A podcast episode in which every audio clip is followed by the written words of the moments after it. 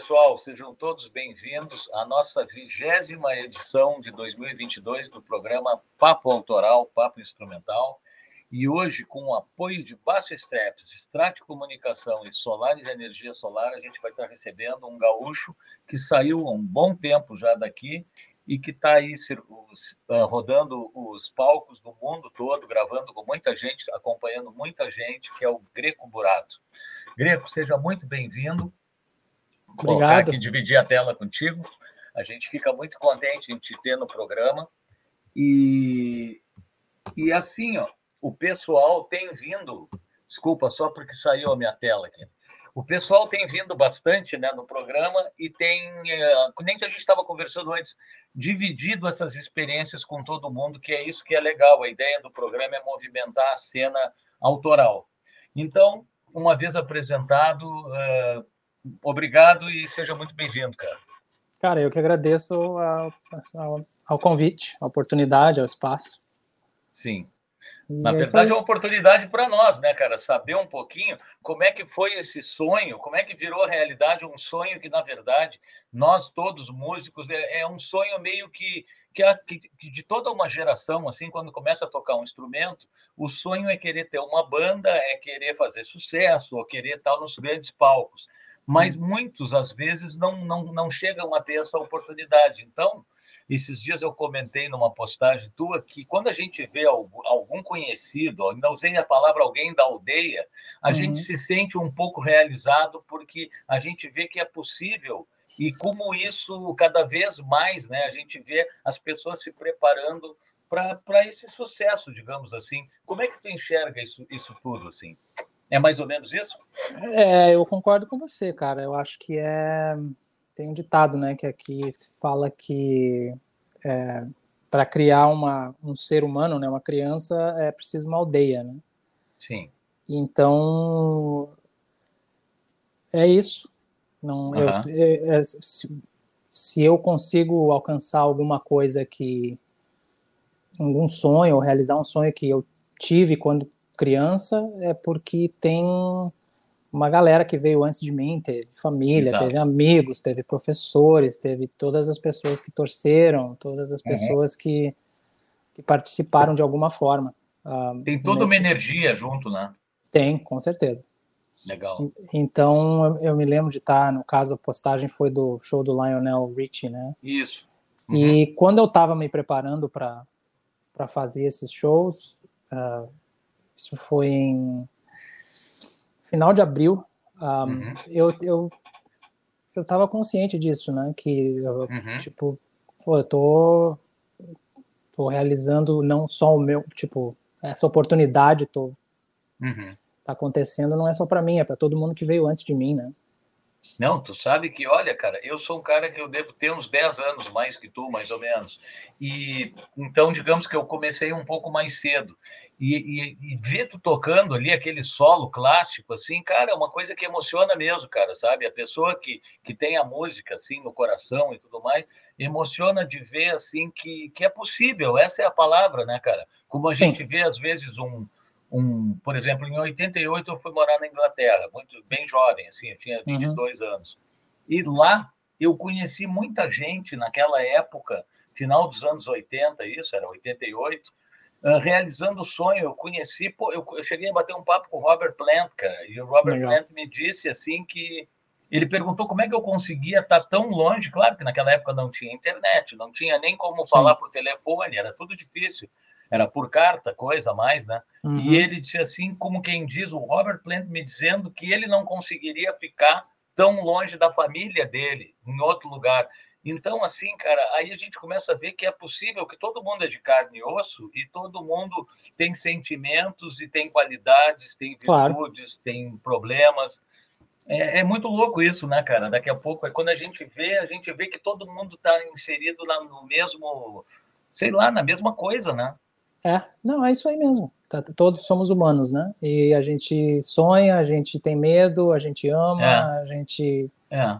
sorri, chora, tem saudade. Exatamente. É tudo. Uh, Exatamente. Faz, são todas experiências que fazem parte de, de ser humano, né? E, Exatamente. E, cara, é, na época que tu fosse morar uhum. fora, ainda era mais, tinha esse grau de, de distância, né? Distanciamento, uhum. digamos assim. Que não uhum. tinha hoje em dia. Hoje em dia, ou melhor, quando eu vim para cá também, né? Era telefone e carta, é. né? Não tinha Sim. FaceTime, WhatsApp, não é. tinha videoconferência, vídeo, vídeo uh, chamada, não, isso não existia. Então, é. É, hoje está mais. Uh, a gente tá, pode estar tá longe, mas existe um, uma sensação de, de não estar tá desconectado, porque está sempre com a possibilidade de é. ver os teus amigos, os professores, Exato. a tua família. Exato. Né?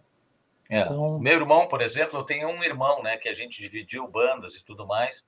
Inclusive, quando a gente tocava depois, comentar naquele estúdio lá, que eu te comentei, que eu me lembro de ti, bem novo, tocando lá no estúdio do, do Fernando Via, né? Uhum. O Fernando cantava junto e tudo mais. O Fernando já faz cinco anos, cara, que ele está morando na Itália. E a sensação é que não está esse tempo na Itália, porque a gente se fala muito por vídeo, Sim. né? É. Então, na verdade, olha, talvez eu fale mais com ele do que quando ele morava aqui em Porto Alegre. É, tem isso também.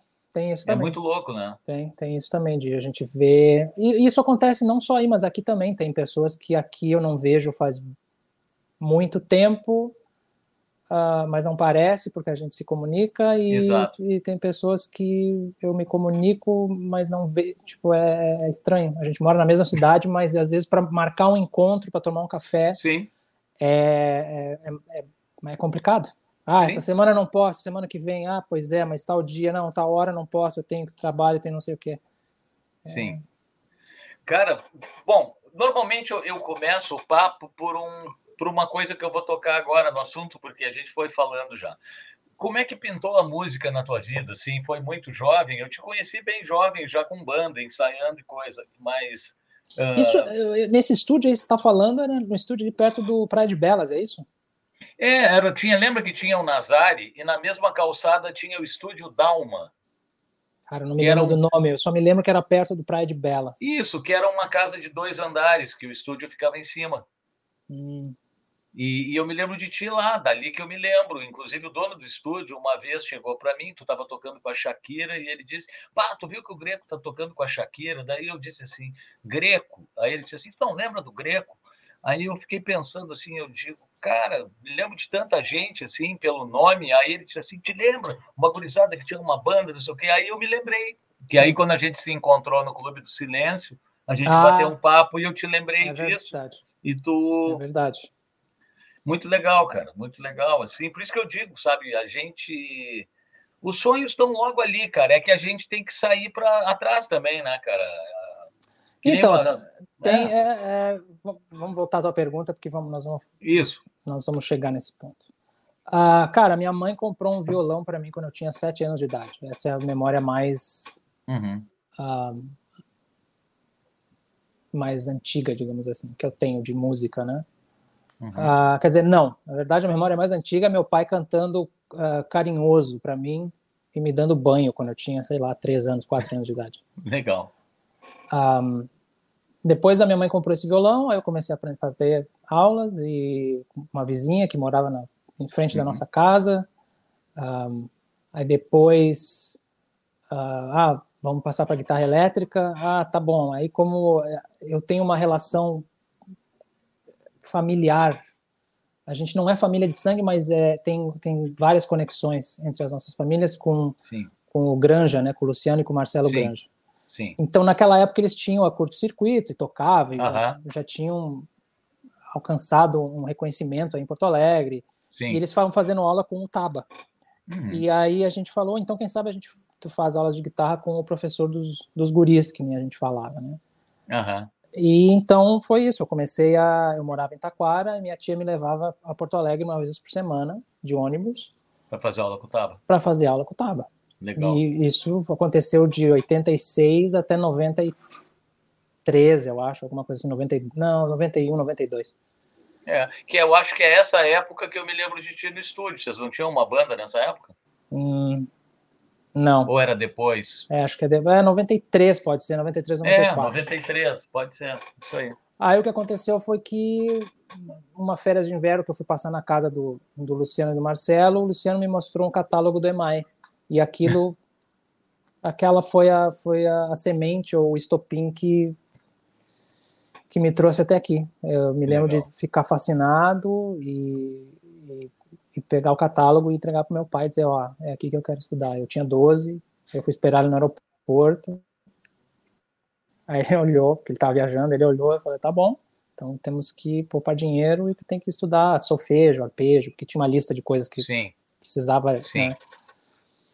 E pois foi isso. Eu, essas foram as uh, surgiu aí música, né? E uh, esse, esse, sonho, esse sonho, né? A semente desse sonho. Sim.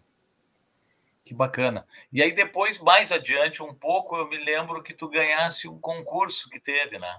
Isso foi em 93. Foi o Bar Opinião montou aquele concurso Imaginary Sim. Guitar Solo, eu acho que era o nome. Uhum. Eu, eu entrei sem nenhuma pretensão, fiz o solo, mandei e não imaginava, nem esperava nada. Aí quando saiu a nota no Correio do Povo, eu tinha ficado entre os 10 de 57, alguma coisa assim. Aí eu também pensei, bom, já, já tá bom, então 10 entre 50 do estado inteiro já já tá, já tô feliz. Vou lá, vou tocar, certo. Sim. Aí eu me lembro de na noite eu, eu vim para Porto Alegre, a irmã do meu pai morava em Porto Alegre, fui até lá, deixei minhas coisas e depois da noite fui para opinião e acabei que eu ganhei. que legal, né? Eu, eu acho que tu ganhou a primeira edição, não foi? Desse Isso, exato, exatamente. Foi a primeira, né? É. Eu me lembro que depois o Gabriel Guedes ganhou uma Uhum. E, e, eu não me lembro quem é que ganhou a outra, mas enfim, eu me lembro que tu ganhou a primeira. Sim. Que Foi legal, isso. Cara. E aí, em 95, eu vim para cá. Sim. É, eu até comentei, tu vê, porque eu faço uns vídeos assim, cara. Eu, eu, não, eu não fico escutando porque eu sempre vou achar que tem alguma coisa errada e vou querer fazer de novo. Então eu faço ao vivo, né? E já, e já posto, cara, porque se eu for ouvir, eu vou achar que tá errado. Aí depois o Marcelo, esse amigo, me disse assim: Paulinho, Tu falou que ele tocou com o Little Richard, cara, e não foi, cara. O Little Richard já morreu. Eu digo, eu sei, cara, ele tocou com o Lionel Rich. Mas aí no vídeo tá Little Richard, e eu falei que tu tava uns 20 anos aí, eu, tu vê, são mais, né, cara? Já são 20, bem mais do que 20. 26. Então a galera tem que dar um desconto, porque o velho aqui ah, faz tá os vídeos certo. e posta, né, cara? Depois eu, depois eu me corrijo aqui. Tudo certo. E, cara, é muito legal, cara, que a gente, quando conversou aquele dia lá no, no Clube do Silêncio, cara, eu achei assim, cara, que que tu foi assim muito muito transparente assim no sentido de porque de repente a pessoa pode uh, aumentar ou diminuir. A pessoa pode dizer pô cara se eu cheguei lá é porque pô toquei para caralho não sei o quê. Tu foi assim tu estava trabalhando lá tu, tu, tinha uns contatos e lá pelas tantas surgiu uma oportunidade que alguém te convidou para uma audição ou te indicou para alguma coisa. Então é. o fator sorte ele também existe, mas a gente tem que estar tá preparado, né? A gente tá, tem que estar tá buscando o sonho, né? Aí a então, sorte é, aparece, é, né? É, eu, eu acredito que. Eu não me lembro quando eu vi nem onde, mas eu acredito que sorte é quando a oportunidade encontra a preparação. É, exato.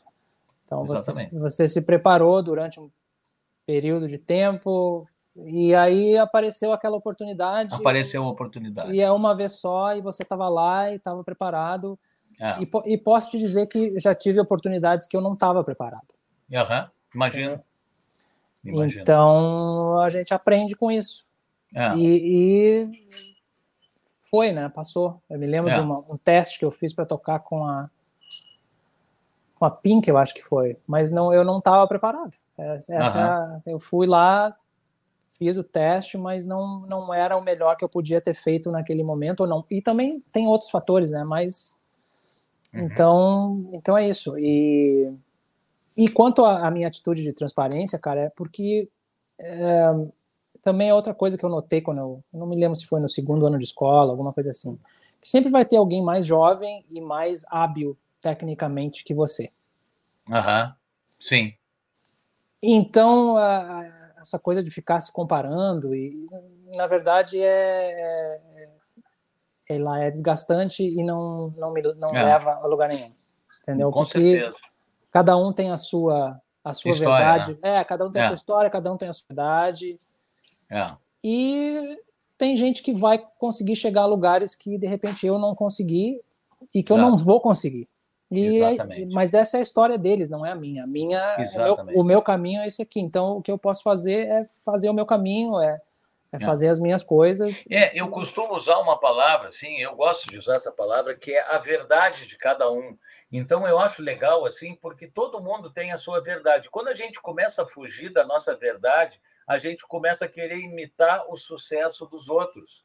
E Exato. aí a gente se perde, porque daqui a pouco aquela verdade nossa que era legal, podendo ser simples ou não, ela se perdeu tentando fazer uma coisa que não é mais natural e lá pelas tantas, aí a gente se perde pelo caminho mesmo, cara, e, e fica é. pelo caminho.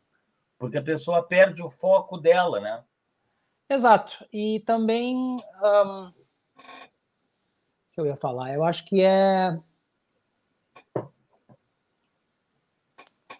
Cara, é, é, é, isso que você falou mesmo. É, a, cada um tem a sua e no momento que eu perco contato com a minha para tentar ser como a... Ah, isso, o que eu ia falar é o seguinte, é que a gente pode usar dessa de, de repente observar outras pessoas e, e ter outras claro. pessoas como exemplo, como inspiração.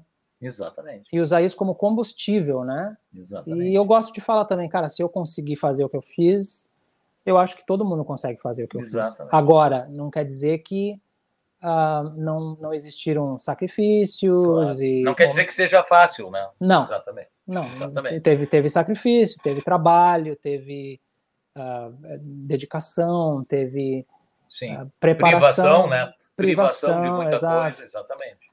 E, e eu vou colher os... Todo mundo colhe os frutos do que planta, então... Exato. Um, se eu estou colhendo esses frutos foi porque eu plantei, eu tive essa, essa intenção quando eu plantei essas sementes, né? Exato. E fui, um, tive perseverança, tive dedicação, tive teimosia, às vezes tem que ser teimosia mesmo. Exato. Mas ainda assim, eu acredito que é possível. Só que claro. a pessoa tem que estar preparada e disposta para para fazer o que precisa ser feito. Greco, vamos escutar uma música tua, uma autoral, Só Uma Chance, pode ser? Vamos, pode ser. Olha só, vamos dar um alô aqui, quem é que está passando por aqui? O James Liberato está aqui, o Kim oh, Preto, legal. que é um baterista de Portugal, muito bom. Uh, a Júlia está aqui, o Rigon, que é um luthier de Caxias, de violões o Legal. Roberto Santa Maria, Ciro Moro, João Maldonado, pô, tem uma galera aqui, cara, Marcos, Daniel Fraga, o Marcelo Fleck, que eu falei antes, enfim, galera tá chegando aí, tá todo mundo mandando um abraço e Outro desejando uma boa noite para nós. Uma boa noite para todo mundo. Então vamos ouvir uma música autoral do Greco, depois ele fala um pouco sobre ela.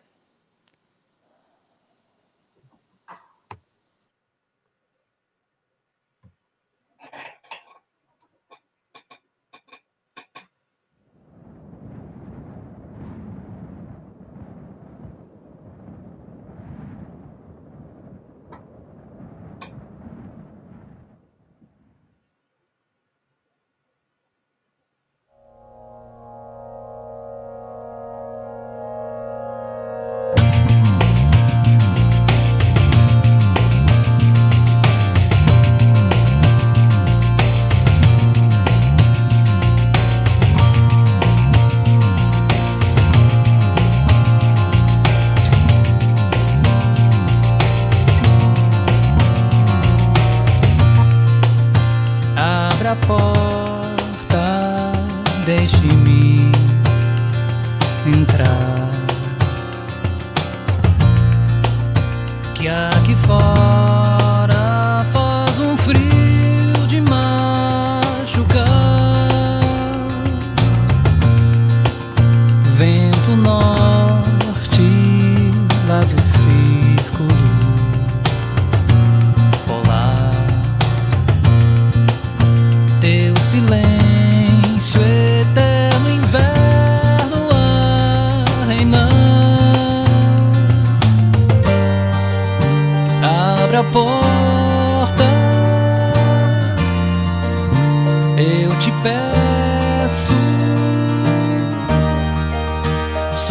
A chance pra te amar.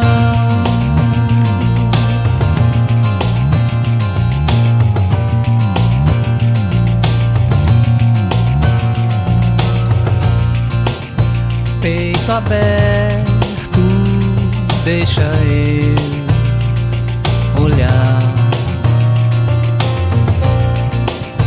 que aí dentro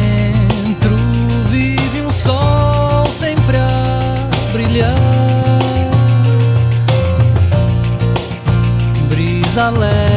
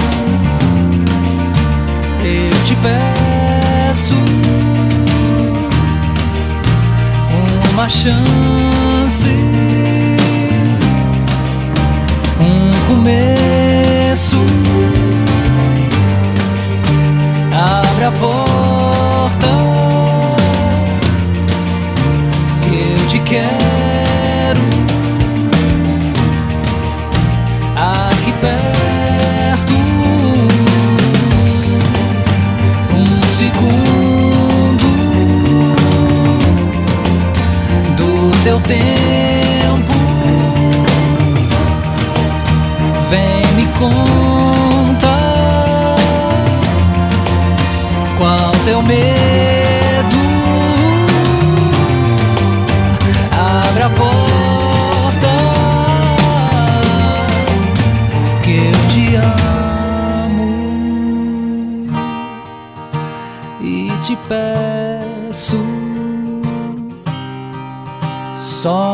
Chance pra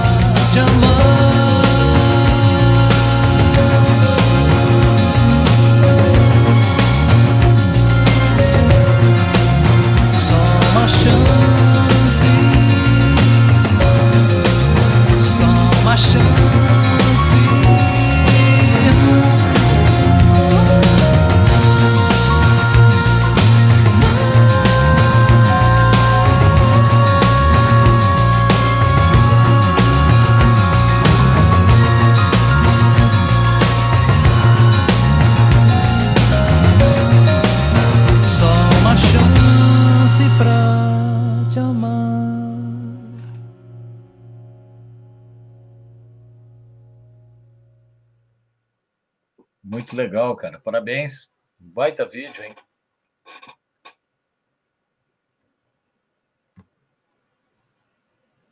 Eu acho que tu tá mutado, né? Obrigado. Cara, muito legal, cara. E eu vi ali que as imagens, o, a direção do vídeo é do Juliano, né? Sim, Que legal. cara. O Juliano é outro exemplo, né, de um cara que, que tinha contato com todo mundo aqui e que mostrou para todo mundo que é possível estar também, saiu também, né? é Continua verdade. no Brasil, mas trabalhando de uma forma internacional, assim, também, né? De qualidade, A- absolutamente. Juliano Pois é. Juliano Pois é. Então, então é isso que eu digo quando a gente fala no. Se a gente começar a pensar em todo mundo, cara, que saiu daqui, se voltar no tempo, lembrar que o Heitor TP saiu de Rio Grande e foi tocar no Simply Red, que eu, quando morei na Inglaterra, os caras me diziam, pô, é brasileiro, o cara do Simply Red é brasileiro. Ah, Então- que legal. Bacana, então assim, ó, esse aí tu começa a ver que é possível, né, cara? E daqui a pouco tu vê o Naná Vasconcelos dos Estados Unidos, né, cara, tocando com o Pat Metini, com todo mundo e então se a gente volta no tempo, começa a ver que realmente é possível, né? É, cara, eu me lembro de ver, de, durante a pandemia, prestar atenção, escutar o programa do, do o podcast do Paulo Inchauspe, né, que é Não Me Deixe Aham. Solo. E Aham. ele estava falando com o pessoal, com o Pedro Tagliani, eu acho, e o pessoal do Reis de Pedra, e a, e a, e a história deles. Então, pô, também é, um- É. é uma história É, incrível. cara. Pô, a história deles irem para a Europa e ficar um tempão lá e, e por aí vai, né? Tem o Alegre também. O Alegre, pô, o Alegre tocou com os Avenu, com todo mundo. Então, assim, ó, é muito rico. O próprio Baumgarten, o cabeça, né? É verdade. começou tocando com a gente. Ele era mais jovem, uns anos, e a gente começou com uma banda junto, Frutos da Crise e tudo mais. Pô, claro. E, pois é, e aí o Baumgarten, cara, pomba, ele foi para a Europa e o Baumgarten, assim, num nível altíssimo, e infelizmente já nos deixou, né? E tudo mais. Sim mas assim uh, é outro cara que mostrou e quer ver um cara que saiu do Menino Deus aqui também? Tu deve conhecer ele pessoalmente eu acho o Sandro Albert. Claro. Pois é o Sandro o Sandro quando teve na loja nossa aqui em Porto Alegre em 2001 a gente tinha aberto uma loja General Rock e ele estava por uhum. aqui. E aí ele foi lá visitar e o Daniel meu sócio que até está aí também no programa o Daniel disse assim olhou para mim e disse assim, cara, esse cara é o Sandro Albert. Na hora não, não caiu a ficha quem era, né? E hum. aí o Daniel perguntou, tu não é o Sandro Albert? Ele sou. Pô, cara, ele pegou um violão, cara, e fez um som lindo dentro da loja. A loja é bem pequenininha, começando. E o... aí eu falei que eu era do Frutos da Crise. Ele, pô, me lembro de vocês, eu era do Menino Deus tudo mais. Aí o que, que ele fez? Ele foi parar no Rádio Táxi. Uau, e do rádio, é, e do Rádio Táxi ele chegou, que ele era fãzaço do Milton Nascimento, ele chegou a participar de alguma coisa, gravações, e no fim foi parar em Los Angeles e acho que ele tocou com. Eu fui ver Pô. ele aqui quando. Era... Ah, tocou com um monte de gente também. É, é, eu fui ver ele tocando com uma banda de funk chamada War. War, é exatamente. Isso aí. Uma banda clássica de funk. Eu me lembro Isso de aí. ver ele tocando. Isso aí. E hoje ele tem a guitarra assinatura dele da Yamaha, né, cara? E é verdade. vai. É. Então, assim, cara, cada vez mais, se a gente for pensando a quantidade de, de artistas, assim, cara, que, que nos levam junto, aquilo que a gente estava falando, né, cara? A gente vai junto com eles, cara, com todos, claro. com vocês, né, cara? A gente vai junto. E, e é assim, cara. É assim. É, e, e, dessa maneira a gente sente que vocês, que tá todo mundo junto, entendeu? Claro. Não é. Claro. E, Sim e é uma responsabilidade, né?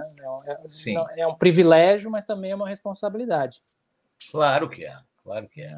E, e, é um exemplo, né? A responsabilidade, porque acaba sendo um exemplo, que nem a gente falou, a gente não vai copiar, mas a gente vai aprender, né, cara? E vai, e vai pensar tudo que, que tudo que a gente pode pegar e fazer do nosso jeito, mas o que está sendo feito legal, assim, questão de roteiro para dar certo, né? Esse roteiro, ele mais ou menos se repete para todo mundo, que é o estudo, privação, é. comportamento, e por aí vai, né?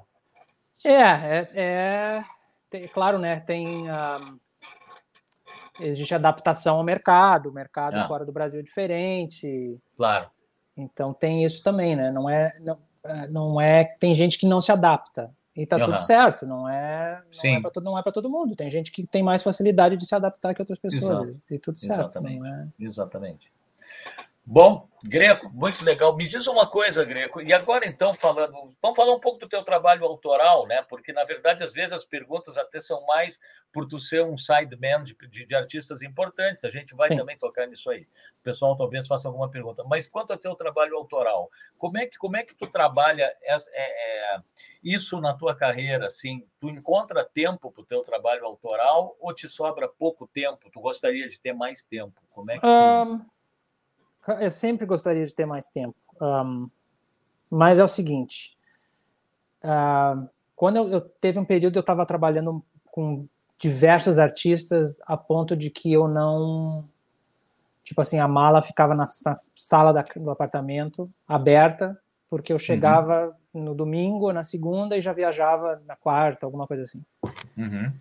e eu notei que Uh, profissionalmente eu estava me realizando. Uhum. Uh, financeiramente estava tudo certo. Uhum. Uh, só que tava, eu precisava, tinha alguma coisa faltando. Eu precisava mais, uhum. me expressar de alguma forma que não estava sendo feita uhum. através do trabalho como sideman. Agora Sim. eu vou abrir um parênteses aqui. Tem gente que é perfeitamente satisfeito e feliz com isso. Sim, sim. Ah, no, no meu caso, eu sentia que faltava alguma coisa. Uhum. Um, passados alguns. Não, isso foi depois. Eu tive um, um ataque de, de pânico, ansiedade, em determinado uhum. momento, porque justamente eu estava trabalhando demais e, e chegou um ponto que a corda arrebentou. Uhum. Fui, fui, parar no hospital e, uhum. tudo bem. Um, aí eu comecei, teve uma noite que eu tive um sonho onde eu estava batendo um papo e tomando um café com o José Saramago e o Gabriel Garcia Marques. Uhum. Estávamos, estávamos batendo um papo, tomando um café, e nesse sonho eu tive a sensação de que, mas eu tenho algo para dizer que eles dois não disseram ainda. Uhum. Tá bom, acordei feliz da vida com o sonho, escrevi o sonho e deixei, né, fui, fui trabalhar, fui fazer meu dia. Teve um momento que eu senti assim, preciso escrever, uhum. preciso escrever, não sei, e simplesmente estava tomando banho, saí do banho, sentei na sala, peguei um caderno e comecei a escrever, mas escrever sem censura, sem uhum. uh, sem edição, eu tipo simplesmente uhum. era uma descarga assim de botar tudo para fora e, de, e, tipo não quero nem ler isso aqui, uhum. só preciso botar para fora. E eu comecei a fazer esse exercício diariamente fiz durante seis ou sete meses. Era a minha minha rotina de eu sentava uhum. para escrever e escrevia. Uhum. E depois de um certo período começou a, a tomar forma o que eu estava escrevendo, em, em, forma de verso, ou em forma de estrofes, ou uhum. um, ah, tudo bem. Aí eu notei que eu estava estava fazendo o caminho da, da letra, né? Eu já tinha, já escrevia melodias e, e, e partes de, de música, uhum. e eu uhum. notei que eu estava fazendo o outro lado do caminho e saquei que em algum momento esses dois iam se encontrar.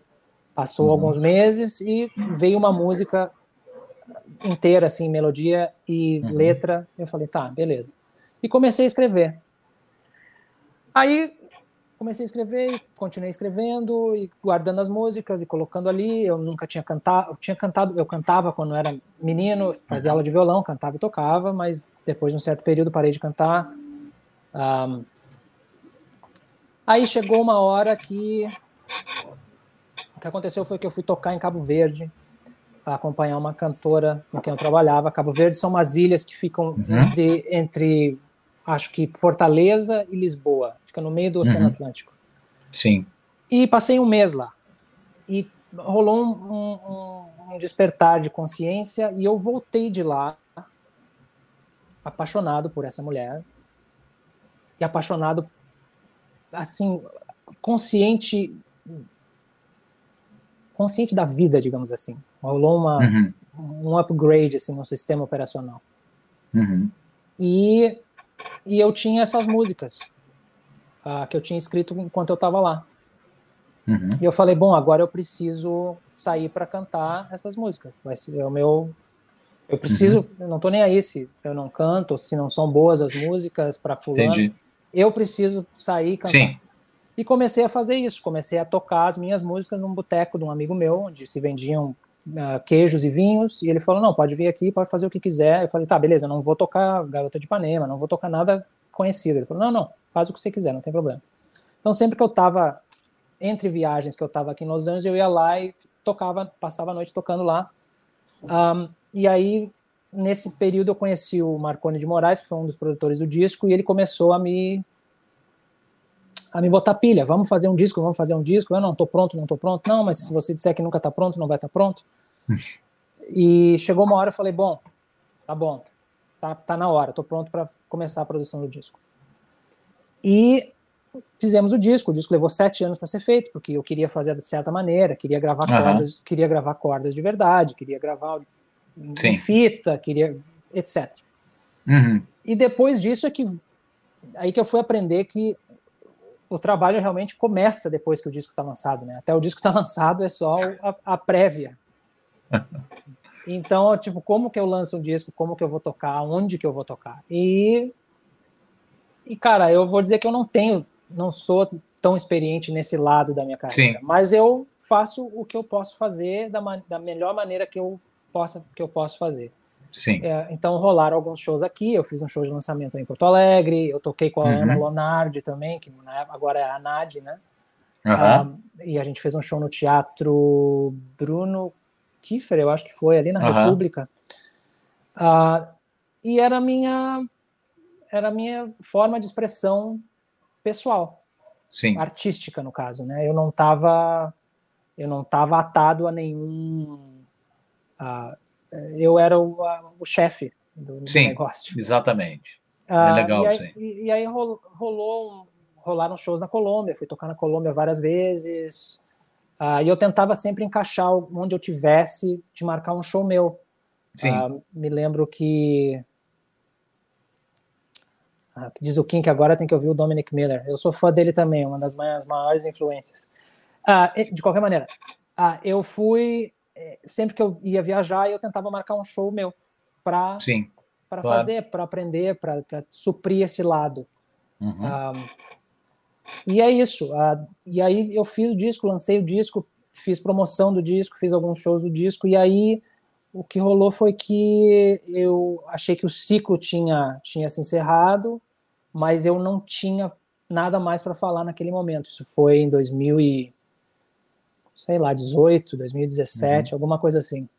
Uhum. E aí eu deixei passar esse momento. Eu falei, bom, não tenho nada para falar agora, eu não vou continuei escrevendo, mas as músicas elas não pertenciam ao primeiro disco, mas também não faziam parte de um conjunto de músicas para um eventual segundo disco.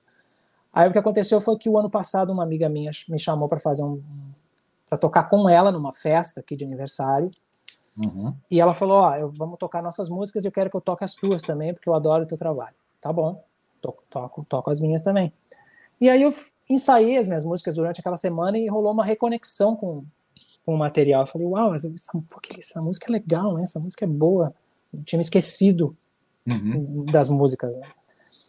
E porque eu tinha passado aquela semana ensaiando, eu comecei a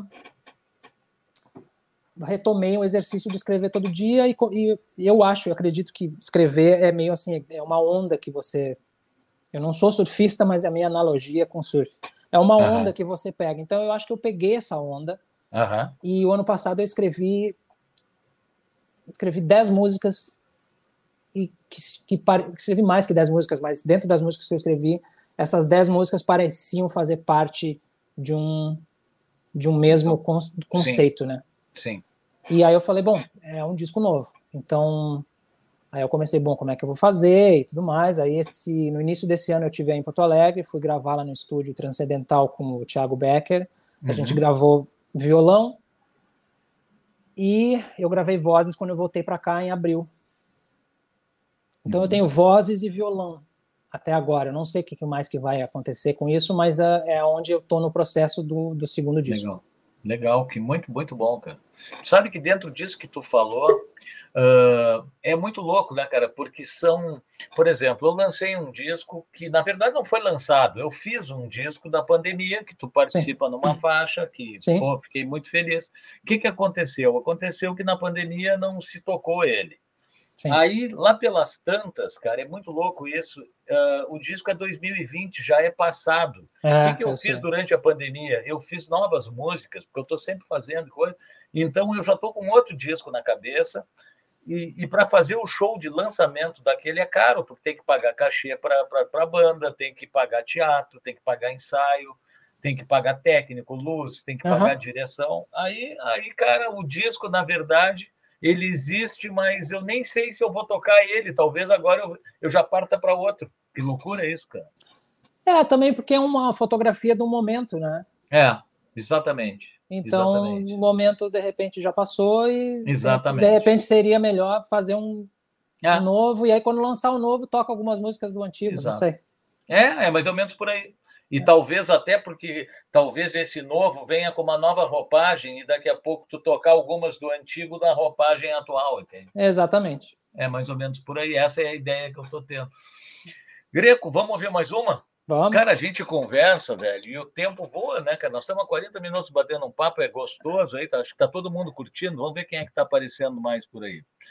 O Éder, grande Éder, está por aí. O Marcinho Pimenta, guitarrista. Gilberto Franco, tecladista a Cristina, o Renato Schneider, baterista, que era da banda Armadilha, ah, casou legal. com a minha prima, o Renato, uh, o Luizão Magali, o Boiano. Cara, o Boiano era sócio do Fernando no estúdio que a gente estava falando do estúdio Dalma.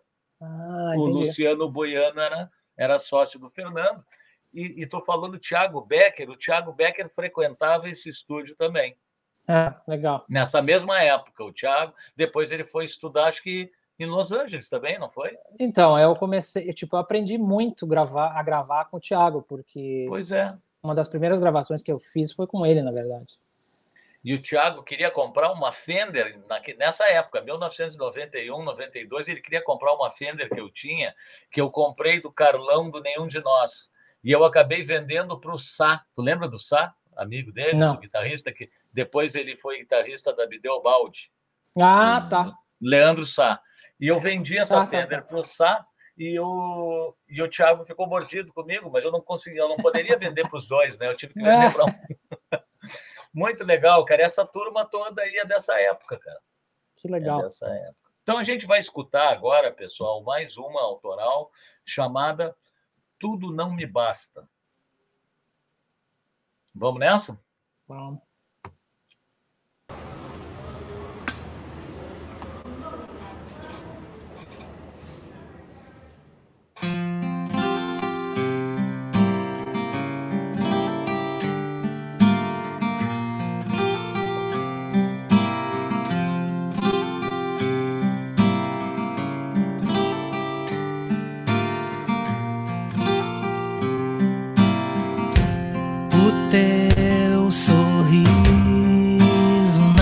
Fotografia é tudo que me resta.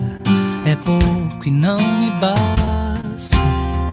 Tenho teu gosto no céu da minha boca, palavra que me caga, nó na minha garganta. O teu perfume ainda preso na minha roupa, lembrança que me veste noite. E no desenho do teu corpo na minha cama, vazio que me embala, silêncio que me canta. Não há ninguém que seja seu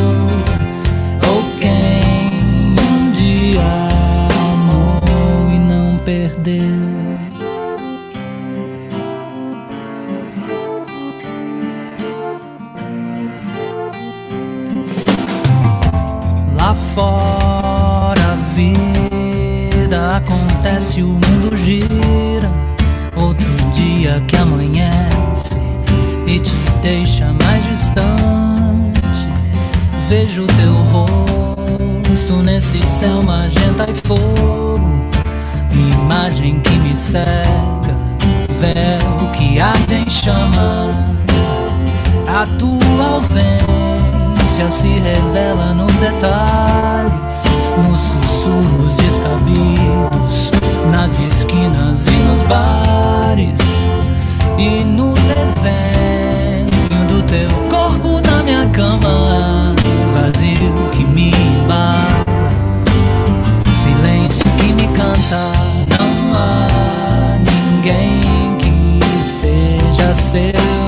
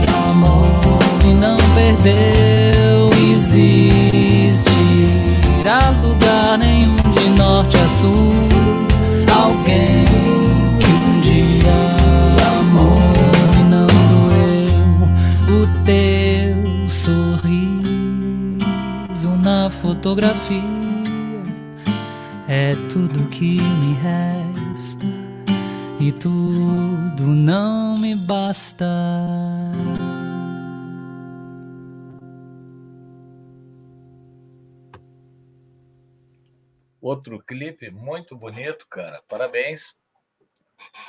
Acho que tu tá mutado. Eu sempre faço isso e depois não Não, esqueço de não tem problema. O que, que eu ia te dizer? A galera segue entrando, cara. O, o Adriano, o Luizão, muito legal, disse: Ó, já me inscrevi lá no canal do Greco e elogiando o trabalho. Então, ah, vamos lembrar aqui, pessoal, também a Glória entrou, Glória de Arte, amiga, cantora, o Rafa Schiller mandou um abraço para os guitarreiros, uhum. uh, e por aí vai. Bom, vamos aqui, ó. Pessoal, aqui eu vou botar aqui, ó, que eu sempre falo, se inscrevam no canal da galera, ativa o sininho, curta, compartilhe, vamos movimentar essa cena, que esse é o motivo da gente estar aqui toda sexta-feira, hum. tentando né, botar um grãozinho devagarinho e está todo mundo conectado, porque, na verdade, se a gente entra na, no YouTube, a gente vai atrás de, de, informação. Mas o legal desses programas que tem, são vários, é que está todo mundo na mesma vibe, no mesmo momento. Isso é legal, né? É verdade. Essa energia é verdade. que a gente fala, cara. E, e, eu queria tocar nesse assunto, aproveitando falar em energia, que como eu te acompanho e e a gente vê a, as postagens e os trabalhos, tu também trabalha muito o lado espiritual, né? Sim. E tu tem um trabalho, uh, tu tem um trabalho nesse, nessa linha também, né? De música. Então, eu uh, durante muito tempo eu, eu ensinei a uma modalidade de yoga chamada Kundalini Yoga, ou Yoga Kundalini. Legal. E, e eu, eu fiz algumas turnês, a última foi agora em abril, maio, junho, uhum. com uma cantora que, que canta essas, uh, esses mantras, né? Uhum.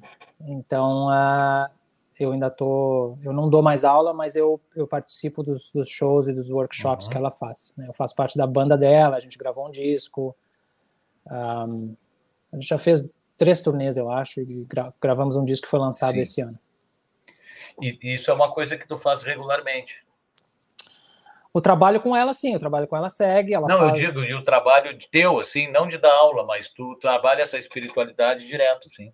Cara, eu, sim, pratiquei muito durante 11 anos e eu ainda tenho minha prática pessoal uhum. que eu faço todo dia de manhã, antes de, de, começar o dia, né? O meu professor, ele fez uma analogia uma vez e, e não podia ser melhor no meu caso, que é tipo assim, uh, antes, antes de tocar um instrumento, a gente precisa afinar ele. Então, uhum. Então é isso, isso que eu procuro Não. fazer, né?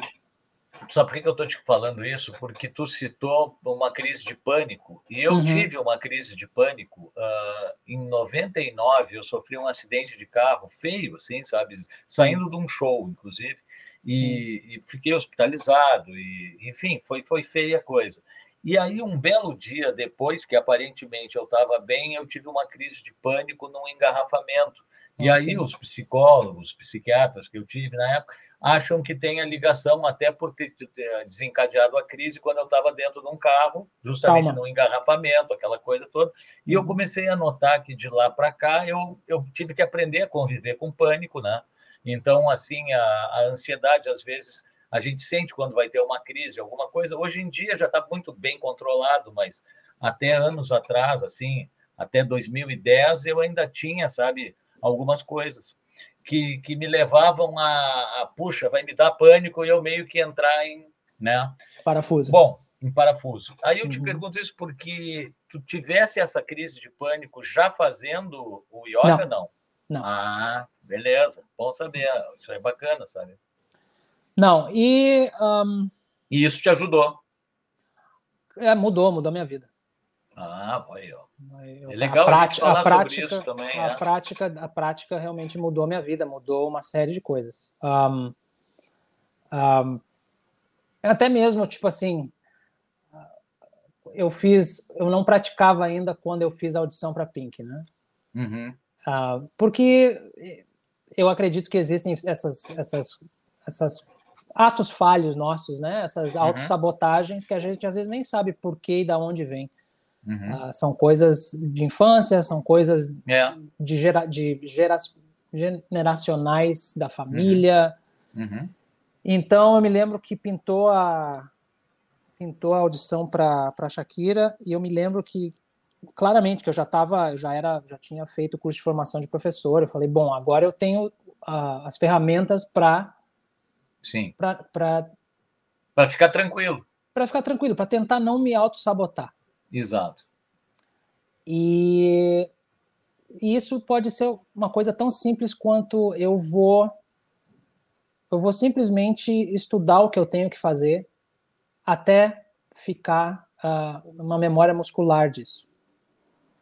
Sim. Uh, e foi isso que eu fiz. Eu estudei o material, eu realmente me dediquei antes de fazer o teste. Então, quando eu cheguei para fazer o teste, não. Não pesou. Não pesou. Eu estava uhum. eu tava tranquilo, eu estava consciente de que eu estava preparado, eu tinha me preparado melhor que eu podia ter me preparado. Sim. Uh, e também é como fazer é como fazer uma prova de alguma coisa e a gente está preparado, né? Exatamente. Na verdade, e... se a gente não se prepara, a gente vai chutar na real, né? E aí não pode chegar numa audição chutando, né, cara? É, é engraçado. Né? Hoje, hoje a gente gravou vocais aqui em casa com um amigo nosso, também um artista brasileiro chamado Roger, que acabou de fazer um show lindo no, no Hollywood Bowl. Um, e a gente estava falando de. Ah, sempre me foge. A gente estava falando de da diferença entre Brasil, a cultura, Brasil e Estados Unidos. Ele está aqui faz um ano ou dois, eu acho. Uhum. Uh, e eu mencionei uma coisa para ele que eu, eu acredito, que eu acho que a gente, nós brasileiros, a gente conta muito com o nosso talento, com a nossa facilidade uhum. Uhum. para fazer as coisas. Só que às vezes o talento não é a única coisa que, uhum. que, que, se precisa. O talento é apenas um dos quesitos necessários. É um dos quesitos. Exato. É. Então, o que rolou nessa coisa, nessa audição da Shakira, foi isso: foi eu não vou contar com o meu talento. O talento não é o, o quesito principal aqui. Sim, tem que ser o um mix geral, tem que ser o um astral, tem que ser tudo, né? Exatamente. Tem que ser é se, eu, se eu encaixo no trabalho ou não. É óbvio Exato. que eu sei tocar guitarra, é óbvio que eu vou claro. tocar guitarra bem, porque senão eu nem estaria sendo chamado para um teste. Exatamente. E eu ouvi essa história também do diretor musical do Lionel Richie, que ele, ele foi fazer a, o teste dele para virar diretor musical, foi uma conversa de menos de cinco minutos. Uhum que ele foi até a casa do Lionel, conversou, e o Lionel falou, ok, legal. Então, é, era isso por hoje. Então, mas você não vai querer que eu toque? Não, não, hoje não. Aí recebeu uma ligação, passou um mês ou dois, e ele falou, tá, mas você nem ouviu eu tocar. Aí disse que o Lionel olhou para ele e falou, cara, para você chegar a vir na minha casa, falar comigo, para uhum. de repente pegar o trabalho de diretor musical, eu sei que você toca. Uhum. Não é essa a questão. A questão é se você vai rir das minhas piadas, Uhum. Se, se a gente vai se dar bem, se a energia é Exato. é boa, se rola uma, uma, química entre a gente. Exatamente. Então não é a questão de tocar. Tocar você toca, eu sei que você toca. Isso aí não é o problema. É. Agora então, mesmo. Tem o lance do talento, né? É é, com certeza, e eu acho que tem isso que tu falou, porque chega um nível que, que daqui a pouco quem for fazer audição para tocar com a Shakira, o Lionel Rich, vai ter um nível de, de preparação musical muito, talvez até semelhante, todos estariam preparados. Exatamente. O que, que, o que, que vai ser o diferencial? que nem jogar bola, jogador, o cara precisa de um atacante para a seleção. Tem um monte de atacante bom, mas o cara tem que ser bom de grupo, o cara tem que ser um cara agradável, o cara tem que saber ter comportamento. E aí começa uma série de coisas. Um é. pouco do visual conta também, porque claro. o cara está todo desleixado, ele está fora. Claro. Então, tocar bem é um quesito, né? É um então, quesito. o que, que eu, eu vou voltar para a sua pergunta, que eu acho que a, a, aceitação dessas coisas aconteceu depois de começar a prática da, certo. da yoga. De ver que, ah, ok, não, é, é, é maior do que Uhum. O, fato de tocar guitarra, ou tocar guitarra bem, ou tocar um instrumento. Sim, sim. Não é só isso. Isso é apenas um detalhe. Né? Então, realmente, mudou a minha vida. Um, e agora, são, tem várias modalidades, eu acho que é, é preciso procurar é. o que funciona bem para cada um. Às vezes, não é, às vezes não é yoga, às vezes é pilates, às vezes é... Uhum é. meditação transcendental, às vezes é correr todo dia, às vezes é andar é, Às vezes é jogar um futebol, uh, toda semana tem aquela hora do futebol, aquilo faz bem, e se o cara não fizer, vai fazer falta. Exatamente, é exatamente. É verdade. Às vezes o cara faz uma arte marcial, Exatamente. Coisa, e ali ele deixa a, a, outra energia, né? Exatamente. O cara descarrega né, ali, é isso aí mesmo. Que bacana, viu, cara? Uh, Greco, eu acho que a gente vai escutar mais uma, depois a gente bate mais um papinho, assim, tá tem bom. uma brincadeira que eu faço e, a gente se despede depois ouvindo uma, uma última música. Maravilha. Pode ser? Pode ser. Vamos só antes aqui, um minutinho, pessoal, nós vamos rolar uma vinheta da Solares Energia Solar, que agora, cara, a conta da luz está tão cara, então vocês têm que deixar o sol pagar a conta da luz. É muito interessante. Então vamos deixar a, a vinheta rodando, depois a gente vai vir com uma música que se chama uh, Meu Sonho, que é uma participação tua com o de Rodgar Band, é isso, né? Exatamente. A música é tua, né? A música é minha dele, né? A letra e melodia é minha. É, exato. Então tá, a gente escuta a vinheta, depois entra direto na música, depois volta com o grego. Tá bom.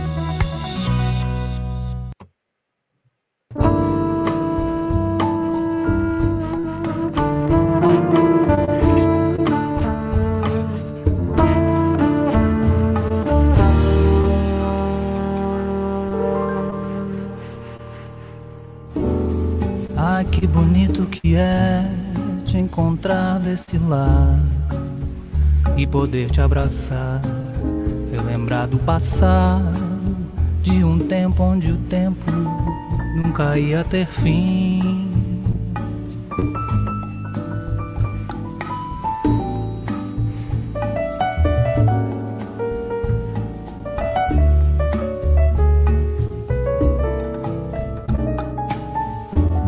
Ah, que bonito que é te encontrar desse lado e poder te contar dos caminhos trilhados onde o tempo foi mestre, eu menino aprendi. Ah, que bonito te ver, sonho realizado. Que bonito viver isso daqui. Ah, que vontade de tudo que está por vir.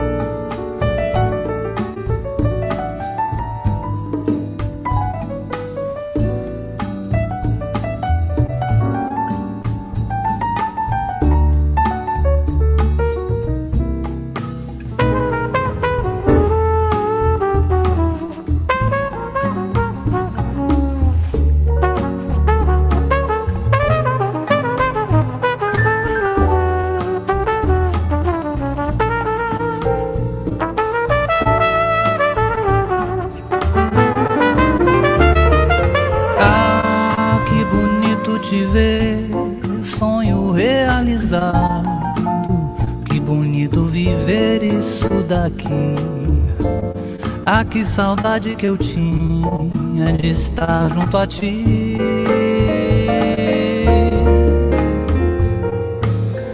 Ah, que bonito te ver, sonho realizado. Que bonito viver isso daqui. Ah, que vontade de tudo que está por vir.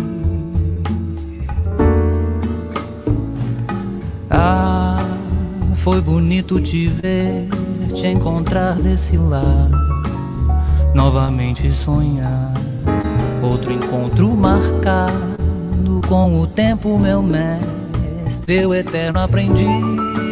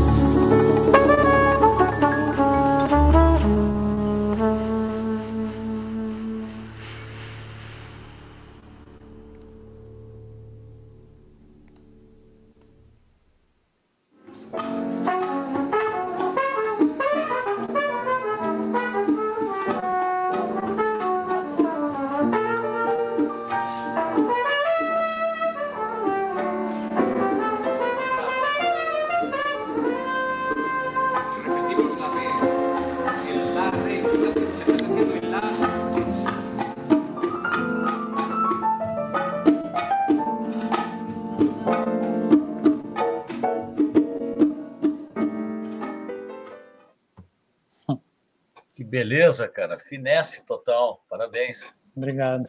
Sonzeira. E a galera segue entrando, segue curtindo, aplaudindo.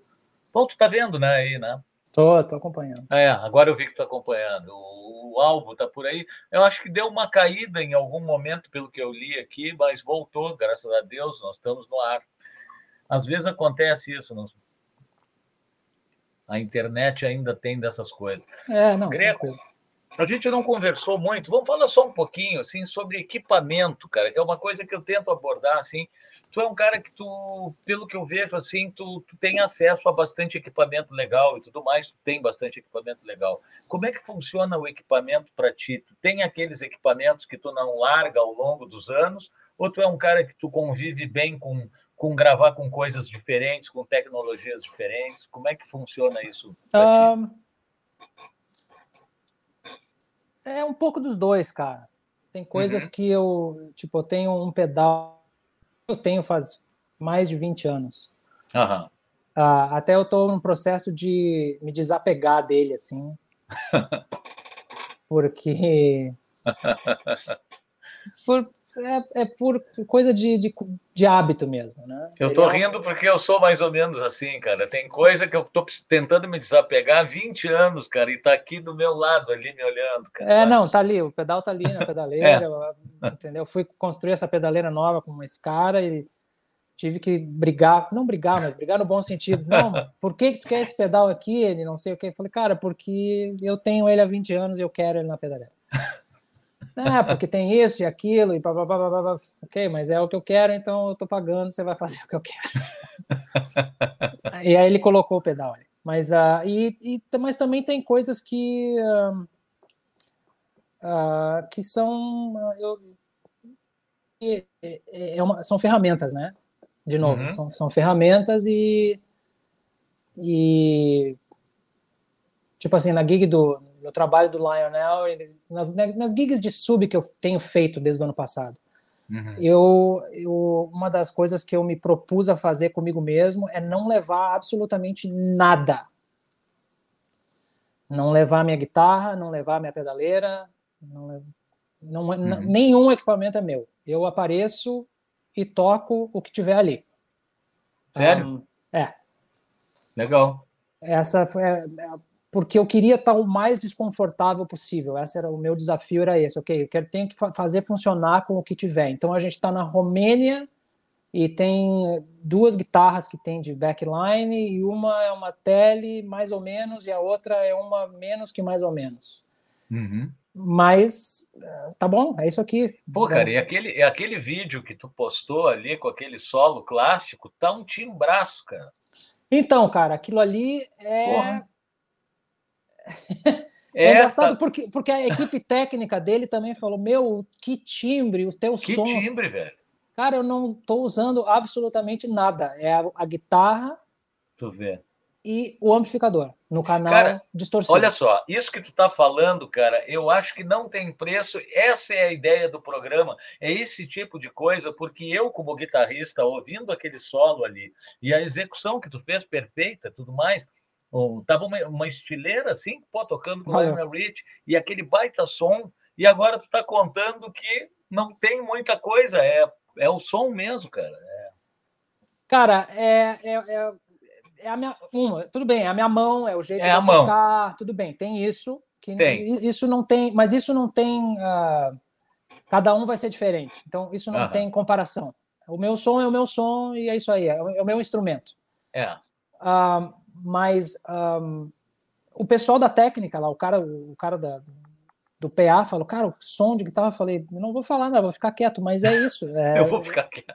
Pô, eu não estou usando nada, não estou usando nem pedal de distorção, é o som do amplificador no ah, canal cara, distorcido. Sensacional, velho, sensacional. Tu vê, eu sem saber disso, tô, tava dizendo aqui, cara, que som de guitarra, velho.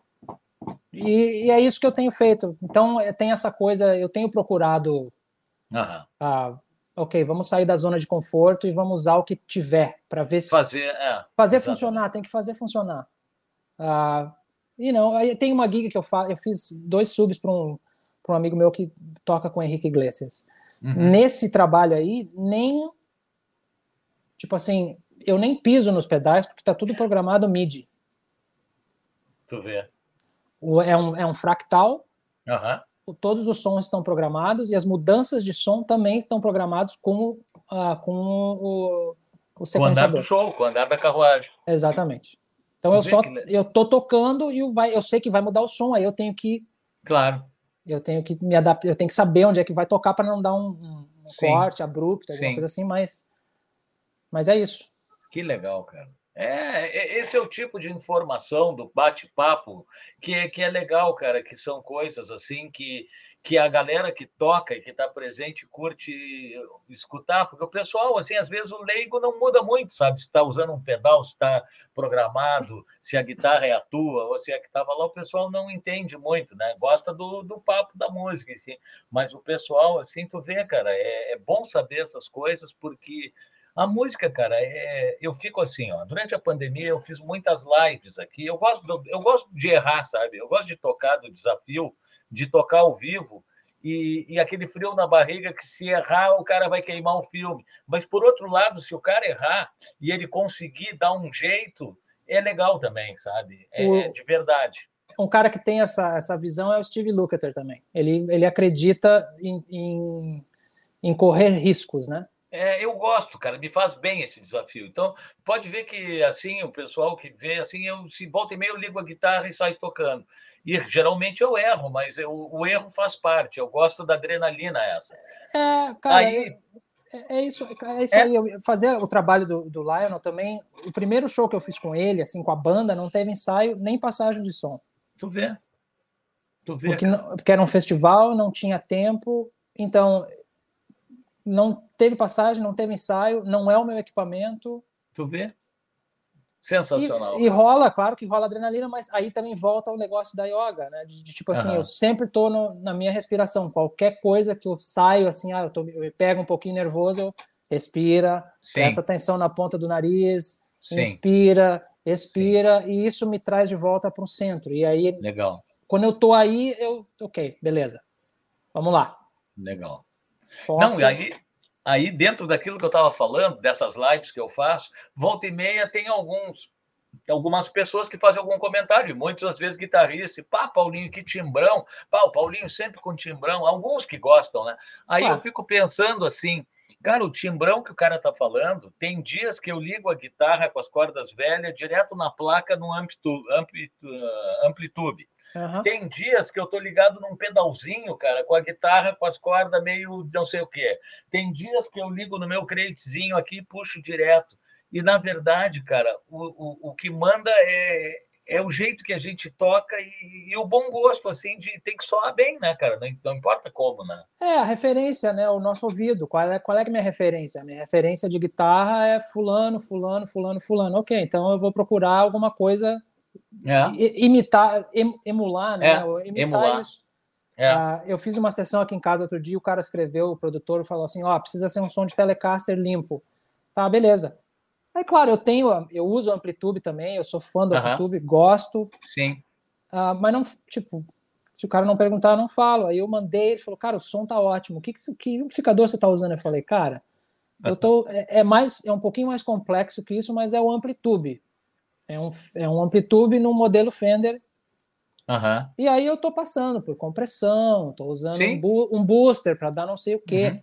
Mas aí é, de novo, eu tô, eu tô me baseando no meu ouvido, né? No que eu é claro. tenho como referência. É claro.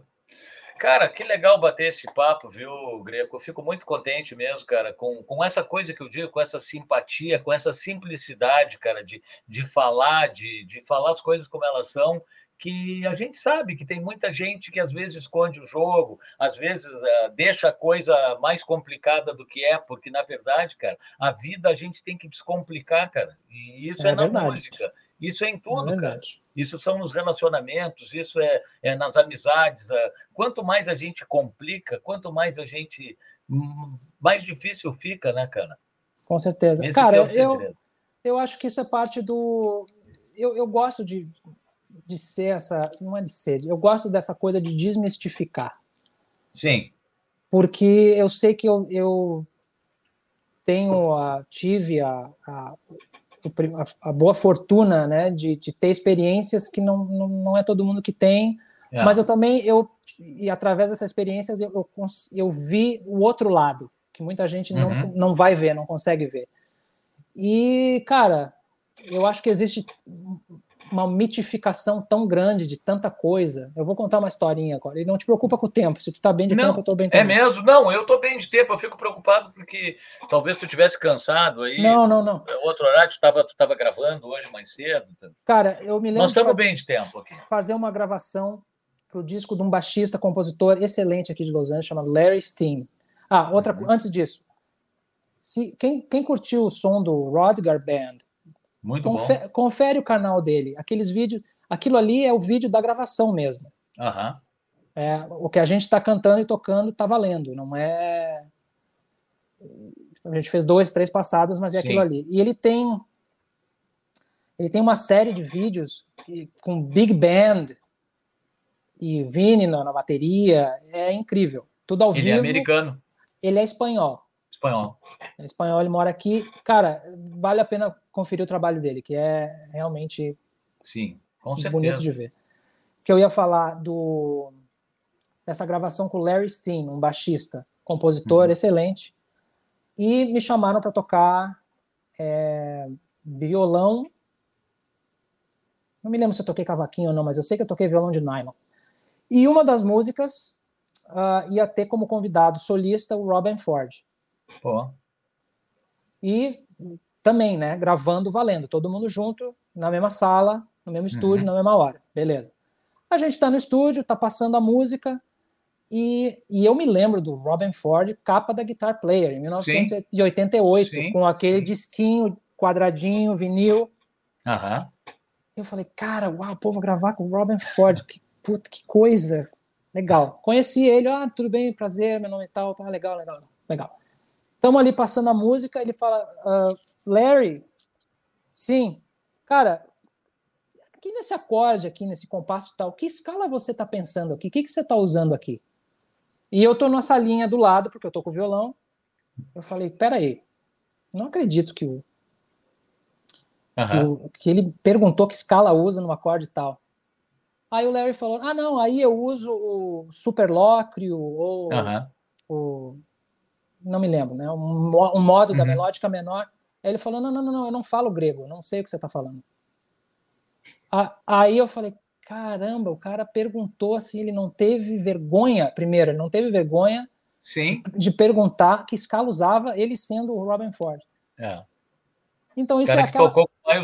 Então é aquela mitificação das coisas que a gente é. faz. E uhum. aí o Larry falou: não, cara, aqui você faz assim, ó, eu penso assim, pensa numa escala de blues com a tal nota. Ele falou: ah, tá, legal. Cara, ele chegou, matou o solo em um take, foi incrível. Sim, sim. Mas, tipo, o cara teve a humildade de, é, de, de perguntar o que que. De uhum. perguntar, ele não sabia, ele perguntou, e aquilo ali foi uma lição tão incrível, tipo assim, cara, se não souber, pergunta. É. Pergunta porque adianta o trabalho de todo mundo. Claro, claro que vai ajudar até, você a fazer até o seu porque, né, a, se ficar na nossa mão, às vezes a gente pode. Até é legal perguntar para ter uma ideia do que, que o cara está pensando, o que, que o cara gostaria, na verdade, né? Qual é a sonoridade, que tipo de escala, porque dá para usar várias coisas. Né? Exatamente.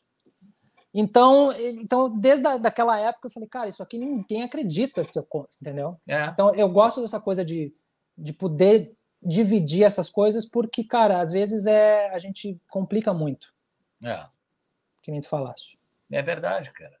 Bah, eu tive, eu tive essa experiência, cara, agora com, com o disco que, que a gente falou mais cedo, que eu não consegui lançar, mas de ter a participação de muitos guitarristas que eu sempre fui fã, assim, como tu, né? De, guitarristas que eu tinha contato, eu quis também, além de eu, de eu gostar do trabalho, pessoas que, que, que eu tinha contato, que eu tive contato contigo em algum momento. Sim. E eu fiquei amigo através das redes sociais por causa da música do Jamie Glazer, né? Que eu era fã dele quando ele era do Jean-Luc Ponty e tudo mais. Eu fui procurar aí, os vídeos dele depois que tu postou. Eu falei, ah, deixa eu procurar esse cara aqui. Aí vi os vídeos dele com Ticoria e tudo mais. Sim, cara, ele é um cara, cara, simplérrimo, cara. É um cara, assim, que tem um coração dos animais. É um cara que fala comigo de uma forma, assim, que, que muitos caras próximos daqui, que me conhecem desde guri, às vezes colocam uma distância que tu sente, assim, uma distância boba musical, entendeu? Tipo assim, eu estou num andar acima, umas coisas assim, sem citar nomes, que, que, que o Jamie não coloca, velho. É um cara que tocou com, uma, é, com o Ticoria, cara. Então, assim, ó, a gente vê, cara, que, que a música é. A, as pessoas, o coração, o jeito de ser, está tudo atrelado, é tudo uma coisa só, né? E o resultado disso tudo, na verdade, é como a gente é e isso aí Exato. a gente se expressa através da música. Exatamente. E, e, e, se a gente tem coração, ele vai junto, né, cara? Ele é. vai junto. E, e, a gente acaba sendo. Essa humildade nos mostra um outro lado, porque o artista, às vezes. Às vezes a gente se decepciona também, né, cara? Às vezes a gente cultua determinados artistas e quando chega perto deles e vê como é que os caras são no dia a dia, daqui a pouco tudo aquela expectativa que se criou é. uh, de artista parece que vai por água abaixo também, né? É, a gente é outra coisa humana, né? A gente cria as expectativas, né? Mas é, é todo mundo é humano, né, cara? É. A, então, todo é, mundo é humano. A, a, questão é não é procurar não ter muita expectativa. É, não ter, é, é ter, ter a consciência de que somos todos humanos e todos temos os nossos medos é. e, e, é. e, não é defeitos, mas é assim, É, a gente tem nossos acertos, nossos erros, nossos, é, isso aí. Nossas vulnerabilidades, né? Nossas vulnerabilidades. Então, Greco, é isso aí, cara. Fiquei muito contente, acho que todo mundo curtiu bastante aí.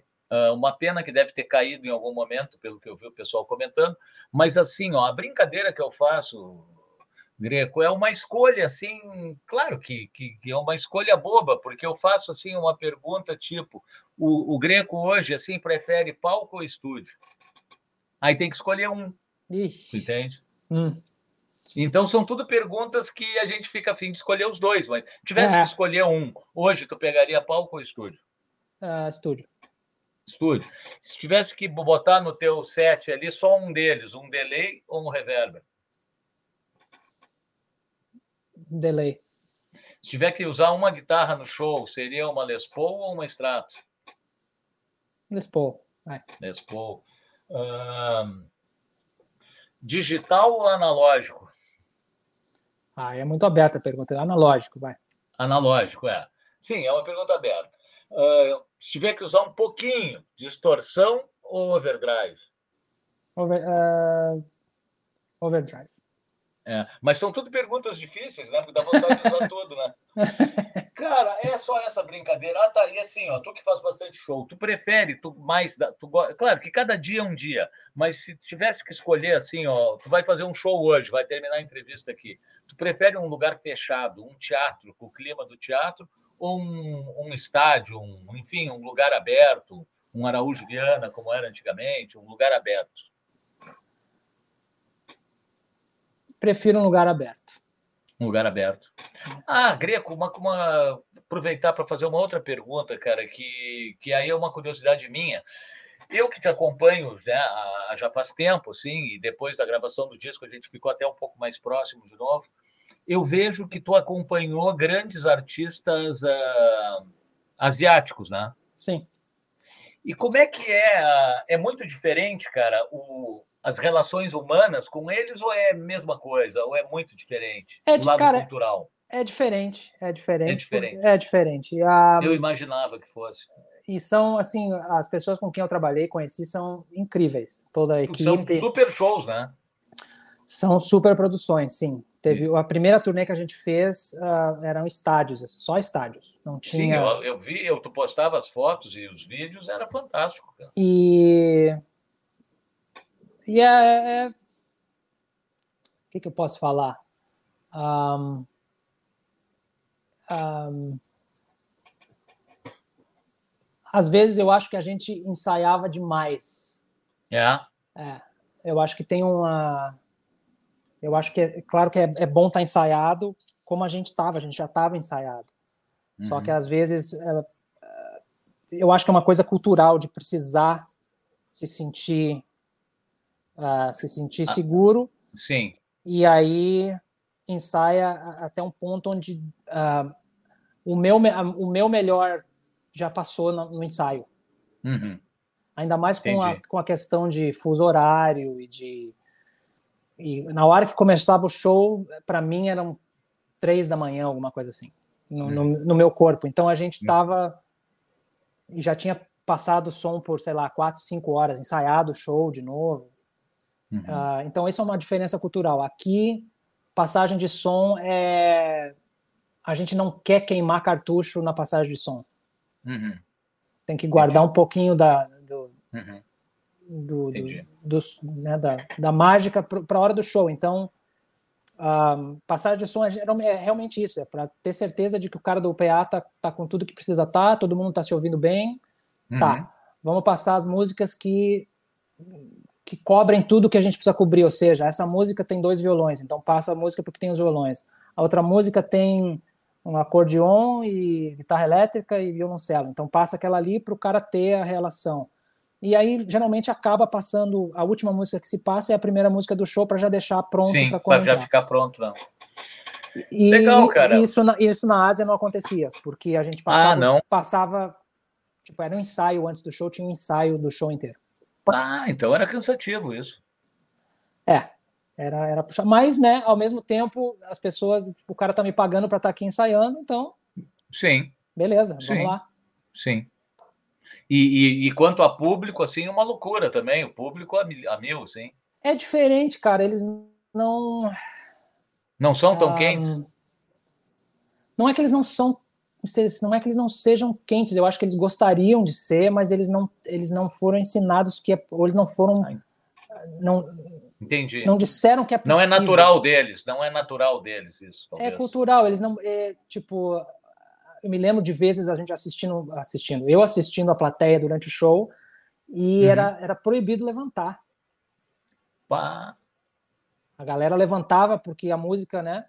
Uhum. Chamava isso e tinha a polícia, tinha um cordão de polícia na frente do pra palco. sentar. E a polícia ia lá e mandava sentar que loucura, né? Tu vê, cara. É, eu achei interessante tocar nesse assunto, porque eu me lembro de ver vários shows teus, e eu digo, quando conversar com o Greco, eu vou perguntar como é que é essa loucura, né? Porque são mega, mega shows, né, cara? Mega é, e isso né? que eu tô falando da, de, de, de, não poder levantar é na China, né? É, especificamente.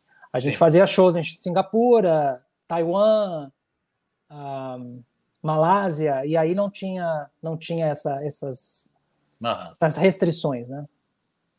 Que legal, velho. Bom, Greco, só tenho, cara, a te agradecer, desejar que tu continue com sucesso e com sendo esse cara legal, assim, e, oh, e transparente.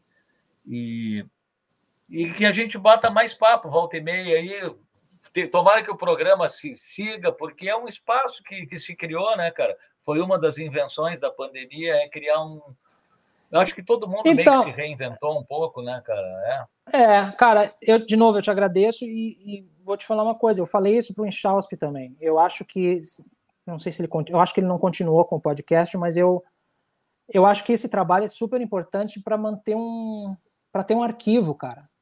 É. Um arquivo sim, com certeza. de pô, da galera que, que já, já passou. Com né? certeza. Né? Tem tanta gente incrível aí e é bom ter um, um registro disso, porque é. às, às vezes se perde, aí a gente deixa de aprender um monte de coisa porque não foi registrado nada, né? É. Inclusive, cara, eu, eu, esse ano faleceu um amigão meu que foi meu primeiro professor de guitarra, o Walter Rezende, né? Sim, eu vi e os posts. Eu convidei ele, porque eu, durante os últimos quatro anos eu ia tocar com ele. Eu acho que era um dos únicos que ia na casa dele. A gente tocava. Ele já estava com algum problema de saúde, né? Com um problema de locomoção, mas estava muito bem no geral, assim. Uhum. E aí eu convidava ele, mas ele tinha um problema assim de um pouco de fobia social, de aparecer, ele tinha que estar 100%. Sim. E aí ele dizia: "Paulinho, não está na hora". E eu sabia que aquela hora não ia chegar nunca, mas eu dizia: "Walter, vamos fazer um programa, cara, vamos fazer". Então, moral da história, como dentro disso que tu falou, a minha ideia é que tudo fique registrado. Eu vou fazer um programa em homenagem a ele, aonde vão participar ah, amigos, legal. músicos e, e vamos tocar as músicas dele com imagens dele e para ficar, porque não pode passar em branco isso, um cara que é foi tão importante assim como o Zezé, como Exatamente. Como, vários, né, Exatamente. como o Edilson, que já participou daqui, o Edilson é outro que formou um monte de gente, mas o Walter ainda é mais antigo, cara. O Exato. Walter, o Zezé, o Taba são de uma geração. Exatamente. Exatamente. Então, cara, é isso aí. O que a gente tem que fazer é manter viva essa memória, né? É. E que é daí que vem tudo, cara. É uma Exatamente. sequência, é uma continuação. Exatamente. Isso aí. Cara, a gente vai escutar, então a gente vai se despedir e vai ficar vendo Império dos Sentidos. Ah, legal. Então, pessoal, vocês se inscrevam no, no canal do Greco, se inscrevam no canal do Rodgar, eh, se inscrevam no canal do Papo Autoral, dá uma olhada, tem já, já teve mais de 50 episódios, cara. Todo mundo que é, é, se inscrevam no canal de todo mundo, porque a gente precisa, né, cara? A gente precisa movimentar isso aí. É verdade. Obrigado, viu? De nada, cara. Um grande abraço e parabéns por esse grande trabalho aí. Tá bom, obrigado. Um abração. Ah, vamos botar aqui.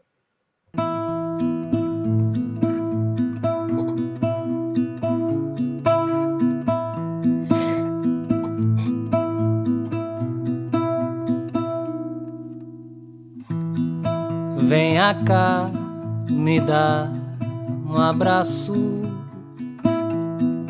Vem, me empresta o teu ombro,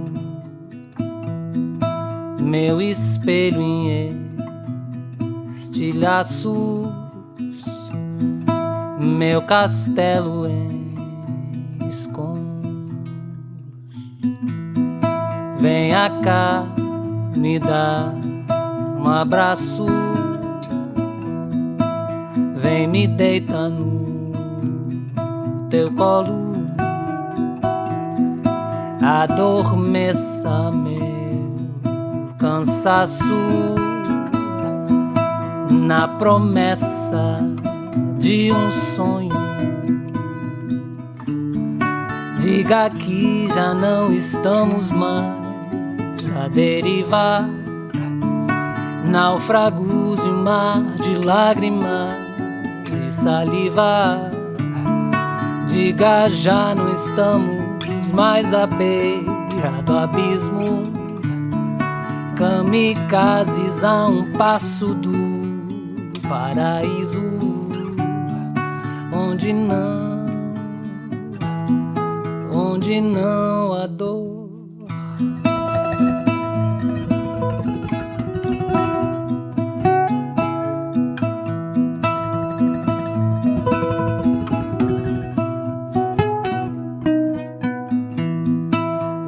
Cá, me dá um abraço, me desvenda com os teus olhos num império de sentidos, de gemidos, carne e ossos. Diga que já não estamos mais a derivar, naufragos em mar de lágrimas e saliva. Diga, já não estamos mais à beira do abismo. astronautas a um passo do